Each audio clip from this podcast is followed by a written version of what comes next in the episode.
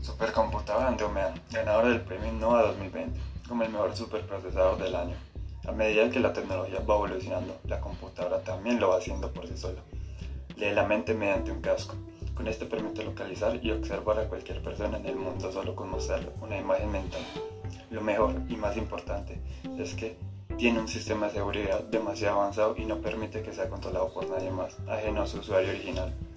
Haciendo uso de la tecnología marciana que posee, será posible ver galaxias, estrellas, planetas, etc. en tiempo real haciendo uso de sus satélites.